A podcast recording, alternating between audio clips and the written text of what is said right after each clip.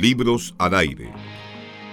Un espacio donde conoceremos las últimas novedades literarias. Entrevistaremos a escritores destacados, recordaremos los clásicos de siempre y mucho más. Y precisamente estamos al teléfono justamente con Lina Meruane, a quien saludamos y al mismo tiempo agradecemos que esté disponible para conversar con nosotros. Lina, ¿cómo estás? Muy buenas tardes y bienvenida a Libros al Aire. Hola, ¿qué tal? Eh, muy contenta, muchas gracias por, por tenerme. Gracias a ti de nuevo, Lina, por, eh, por querer conversar en el fondo con nosotros acerca de... Eh, hemos anunciado durante el día que vamos a hablar de dos libros principalmente. Uno es este que tenemos aquí en las manos y que vamos a regalar el día de hoy, Las Renegadas, esta antología de Gabriel Mistral, y también un libro que leímos hace un par de semanas solamente, que es un ensayo que fue republicado hace poco, titulado Contra los Hijos. Así que de ambos libros esperamos alcanzar a conversar, aunque sea un par de minutos. Partamos por Las Renegadas, esta antología de Gabriela Mistral. Y lo primero que queremos saber, Lina, que esperamos que tú nos puedas contar, es eh, cómo se asume un desafío como este de primero revisar la obra de nuestra premio Nobel y después eh, publicar esta antología, cómo se hace esta selección, cuánto eh, cuesta en términos de dificultad, lógicamente. Bueno, esa es una muy buena pregunta, porque de hecho yo, como tú sabes, no soy poeta, y entonces tenía, casi te diría, un, gran pudor eh, a, la, hora de, enfrentar esta tarea que a mí me encomendaron, me la pidieron. Yo incluso dije, bueno, yo no soy erudita de la Mistral, soy una lectora fan de la Mistral, pero no, no soy erudita, no soy la estudiosa de la Mistral. Y entonces el editor me dijo, mira, no importa, nosotros queremos acercar a la Mistral eh, a nuevas generaciones y nos gustaría tener una, una lectura de una escritora eh, más joven. Entonces yo dije, bueno, entonces si, si es así, eh, me lanzo. Y entonces fue realmente una, una tarea muy linda porque, claro, yo había leído la Mistral, pero la había leído de manera saltada a lo largo de 20 años, tal vez más. Y entonces me, me, me, propuse leer a la Mistral de principio a fin y, y pensar cuáles eran esos temas de la Mistral que a mí todavía me convocan. Eso me hizo recordar que yo como, como joven lectora me encontré con la Mistral, con las locas mujeres, que era una, una Mistral más desafiante, más renegada. Entonces lo que intenté hacer fue buscar justo esos poemas que a mí todavía me resonaban, esos poemas donde la Mistral muestra figuras de mujeres mucho más, eh, ¿cómo decírtelo?, mucho menos convencionales, que se enfrentan a un tiempo muy convencional. Entonces, la antología misma está organizada no por poemas seleccionados por libros, sino que por temas. Y entonces ahí están las, las, las muchachas sin reino, ahí están las mujeres que desvarían, las dolorosas, las celosas, las diferentes, las locas, las que ella llamaba las locas mujeres. Y en la segunda parte están las mujeres renegadas en términos geográficos, las que se fueron, las que viajaron, las que tuvieron nostalgia de su país, las que regresaron, las que no regresaron y las que regresaron como fantasmas, que es la propia Mistral. Wow. Eh, digamos que con todo eso nos encontramos en esta antología y ya estamos viendo algunos comentarios que nos dejan algunos auditores y que, claro, eh, la mayoría aprecia justamente este, este, trabajo, sobre todo en la actualidad, de algún modo para redescubrir a esta Gabriela Mistral. Eh, perdona, Lina, pero no puedo dejar de pensar en aquella portada que presentó Jaime Baradit en su Historia Secreta de Chile, el tercer tomo, donde nos presenta una Gabriela Mistral muy rupturista, muy renegada quizás. Sí, con, con un aro en la nariz incluso. Sí, claro que sí. Entonces, de ahí partimos con esta, esta, esta sensación de que algo nos estuvimos perdiendo sobre nuestra premio Nobel. Lo que pasa es que la, la Mistral, eh, bueno, fue una figura que se distanció precisamente porque ella era una figura muy poco convencional. Su propia vida de, de mujer profesional en esos años, eh, que salió al extranjero, que aprendió otras lenguas, que miró otros mundos y que además no era una mujer convencional. Ella eh, costó mucho sacar a la luz las, las feministas sacar a la luz que ella además había tenido eh, relaciones con mujeres. Eh, eso fue muy difícil y a los, digamos, a los grandes eruditos de la Mistral más, más viejos les costó mucho aceptar, ¿no? Aceptar como si eso fuera una cosa mala, como si fuera un gran pecado.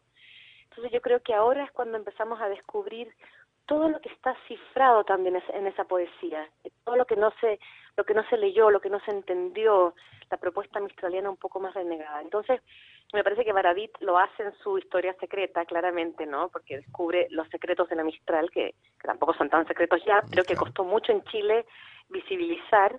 Y en la poesía, cuando uno sabe todo este otro contexto, lo, lo va leyendo de otra manera también. Es tal vez un cliché, Lina, pero quizás este libro difícilmente podría haber sido concebido de esta manera eh, hace un par de años. Es, quizás el momento preciso para volver a leer a la Mistral de este modo. Mira, tal vez no tanto haberlo concebido, sino que la apertura para leerla. Yo creo que también cuando los escenarios cambian permiten hacer ciertas lecturas y creo que justo este libro se encuentra eh, en un momento muy feliz porque justo ahora están muy despiertas las mujeres, se ha sensibilizado al, al, y la lectora, entonces me parece que es un, buen momento para releer a la Mistral y por lo mismo también me, alegró mucho ver que, digamos, me demoré más que bueno, varios meses en, en, en hacer esta antología, pero justo en el momento en que sale es un momento muy propicio. ¿Te gusta además cómo quedó el libro, Lina? Me quedé muy contenta, la verdad es que trabajé mucho, no, no, no fue una antología que me demoré poco en hacer, claramente leí, releí, repensé, reorganicé, eh, entonces bueno, eh, primero mi selección primera fue una selección larga y luego la acoté un poco más porque también tenía que ser una selección. Eh, entonces sí, creo que me quedo contenta con la edición, además es un libro bonito, está, está bien hecho, los editores trabajaron en buscar las mejores versiones de cada poema porque la Mistral iba corrigiendo y además salieron diferentes versiones de los poemas en diferentes eh, ediciones de los libros. Entonces, también hubo un trabajo muy cuidadoso de parte del, de la editorial. Estamos conversando con Lina Meruane, una autora nacional que acaba de publicar una antología sobre Gabriela Mistral titulada Las Renegadas. Quizás suena forzado, Lina, pero ¿podríamos encontrar alguna conexión entre, entre esta antología y tu último ensayo contra los hijos? Bueno, fíjate que la Mistral, el ensayo contra los hijos es anterior. Sí, claro. y ahora viene en una versión ampliada, revisada y ampliada. Tiene por lo menos un capítulo más, además de los de los incisos que yo agregué a lo largo del texto. Pero entre esos incisos también aparece, por supuesto, la figura de la Mistral y de sus contemporáneas y de lo que les costó no tener pareja eh, heteronormativa, ¿no? No tener una pareja hombre, lo que les costó socialmente eh, no haber tenido hijos, ¿no? ¿no? creo que la Mistral no los quisiera, porque de hecho tuvo un hijo, eh, digamos, hay todavía una discusión sobre de quién era ese hijo, ¿no? Ese hijo que ella asumió como propio. Pero, pero digamos que hay una maternidad compleja en, en la Mistral, eh, que fue una mujer intelectual y una mujer viajera. Entonces ahí yo, digamos, revisito esa generación, la generación que son las compañeras, las contemporáneas, las escritoras de ese momento, ¿no? Y yo lo que descubrí en esa, en revisión es que muchas de las contemporáneas de la Mistral renegaron de la maternidad, no tuvieron, abandonaron, eh, abortaron, ¿no? Porque para ellas eh, esa elección era, era digamos, tenerlo todo era imposible. Entonces me parece que ahí hay una, una crisis que se, que se desata y que uno puede registrar y que de hecho yo examino en, uno de los capítulos del libro para pensar para pensar cómo esa dificultad de ese momento sigue siendo una dificultad en este momento, ¿no? Han cambiado las, las premisas, las lógicas, las exigencias, pero hay una cuestión con la maternidad que se mantiene una exigencia con la maternidad, sobre todo en el caso de la maternidad de las artistas, de las escritoras, que se mantiene.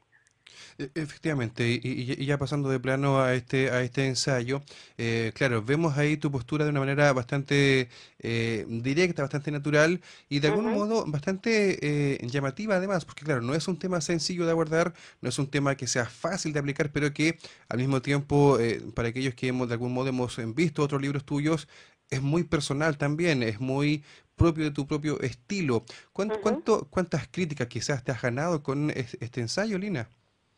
Bueno, mira, eh, esta pregunta me, la suelen hacer, como cuántas cuántas peleas tuve, cuánta gente me, eché encima.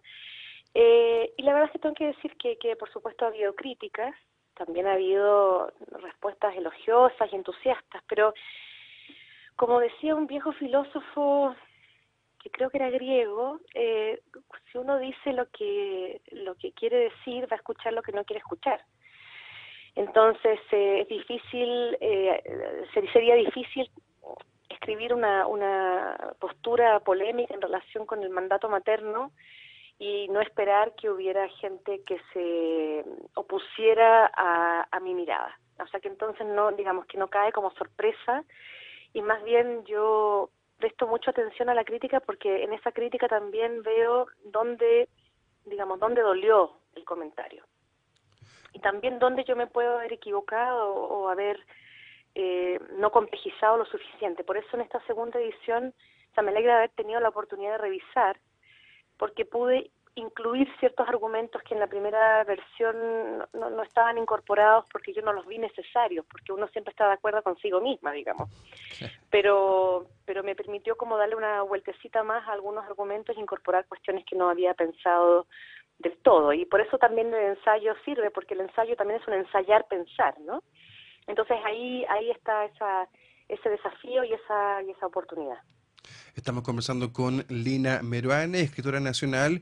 Y la verdad, Lina, es que se nos ha pasado bastante rápido el tiempo. A mí me gustaría, por último, también saber eh, ¿Cómo sientes tú a, nuestra propia sociedad en el foto después de libros eh, que son tan eh, confrontacionales en su concepto, en su postura, como tu último ensayo y además este libro? ¿Cómo crees tú que toma nuestra sociedad, las mujeres quizás, pero también los hombres, estas, estas dos publicaciones en un entorno que además está también despertando? Mira, me cuesta decirte cómo se está leyendo, porque uno no sabe qué hay en la cabeza de cada lector y lectora que son personas mm, atravesadas por tantas variables.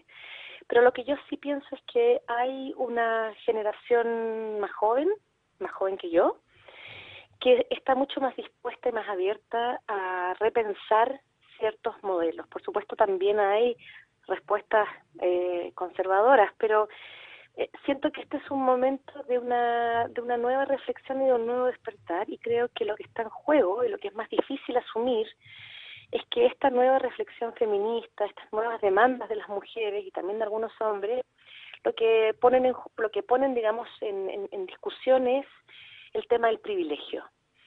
No solamente el privilegio de clase y el privilegio de raza, sino que también el privilegio masculino. Y históricamente los hombres han tenido mucho privilegio y lo que se les está pidiendo es que eh, compartan ese privilegio, que pierdan un poco del privilegio histórico que asuman esa pérdida para poder incluir a las otras y a los otros. Entonces ahí está el gran desafío y digamos que mi deseo sería que eh, los hombres más jóvenes y las mujeres más jóvenes eh, se abran a ese desafío de manera generosa, considerando al otro, ¿no? Eh, incluyendo a la otra. Esperamos que así sea, Lina. Eh, por último, y antes de terminar la conversación, eh, nos eh, interesa también saber en qué estás trabajando o qué se viene, digamos, en el futuro. hay dos libros que están recientemente publicados. No sé si habrá otro en camino. Me imagino que ya no para este año.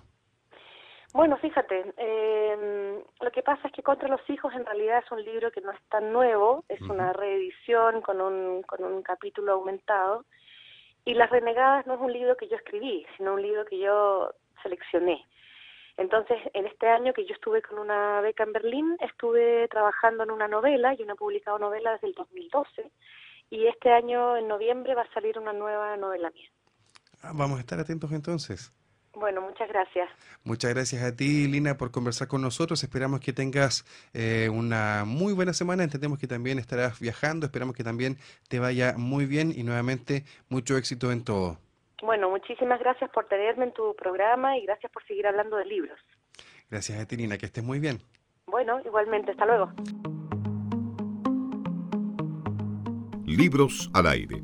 Siempre un placer en cada libro.